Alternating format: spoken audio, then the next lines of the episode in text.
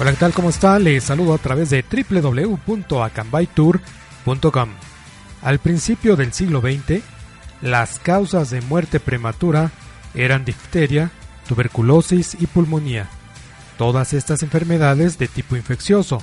Hoy día, en pleno siglo XXI, son principalmente los malos hábitos alimenticios y estilos de vida sedentarios los que más preocupan, por causar ataques al corazón cáncer, derrames cerebrales, diabetes, artritis, osteoporosis y demencia senil del tipo Alzheimer. Todas estas enfermedades degenerativas, que si bien su origen no es exclusivamente dietético, la alimentación ocupa un lugar relevante para su prevención y tratamiento.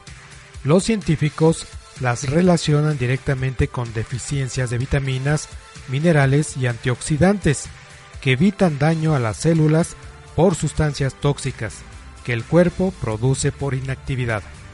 La nutrición es el conjunto de procesos mediante los cuales el cuerpo utiliza, transforma e incorpora en sus propias estructuras las sustancias que recibe de los alimentos con el fin de obtener energía y funcionar correctamente.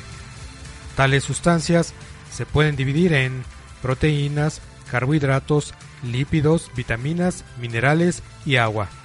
Entonces, para prevenir enfermedades degenerativas, urge visitar regularmente al médico, seguir sus consejos, hacer ejercicio y llevar en la vida diaria una adecuada nutrición.